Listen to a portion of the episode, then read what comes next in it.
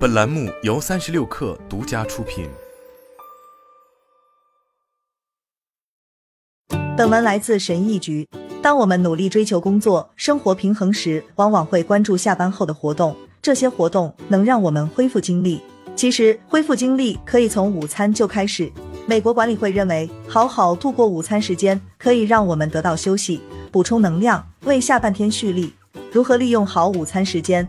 研究人员发现，在午餐时做一些休闲活动，能让精力恢复得更好。午餐时工作对精力恢复有不良作用，甚至社交活动也不太建议。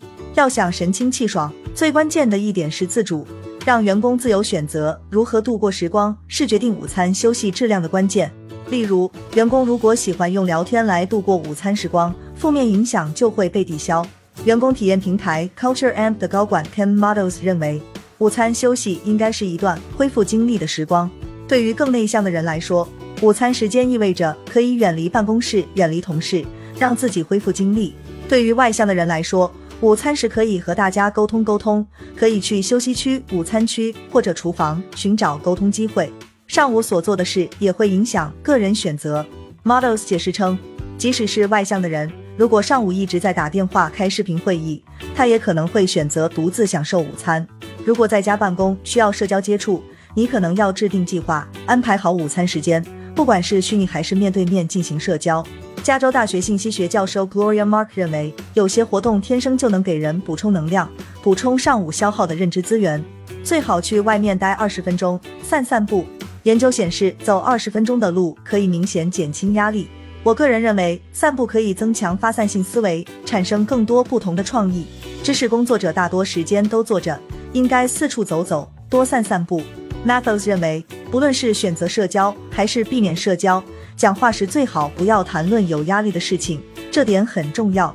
他说，午餐时与同事谈论工作可能很有趣，如果是你喜欢的人或者工作，谈谈也无妨。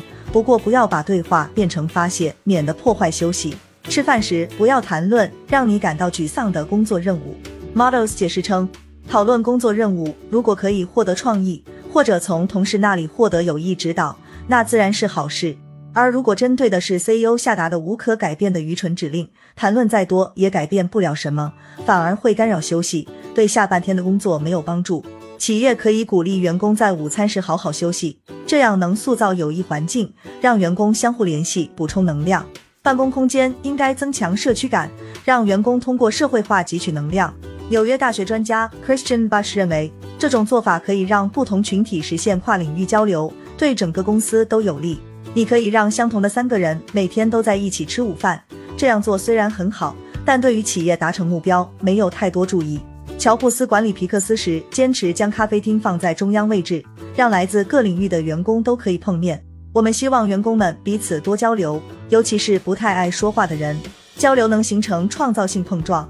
如果是远程团队，Bush 建议公司随机给员工配对，让他们一起吃午餐。Bush 说。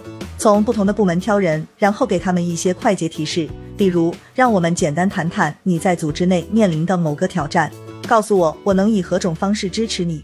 这样做可以让组织内原本不太可能会面的员工联系起来。HubSpot 公司鼓励员工利用午餐时间学点东西。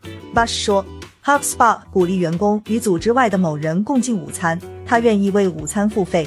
公司奖励员工，让员工与组织外的人联系。将新创意带到公司。